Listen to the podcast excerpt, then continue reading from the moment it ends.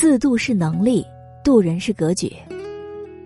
当你看清了一个人而不揭穿，你就懂得了格局的意义；当你讨厌一个人而不翻脸，你就明白了为人的重要性。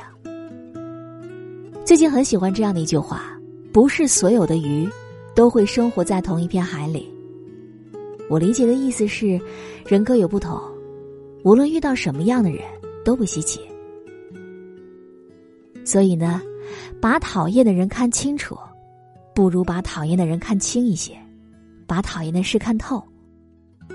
因为自度是能力，而度人是格局。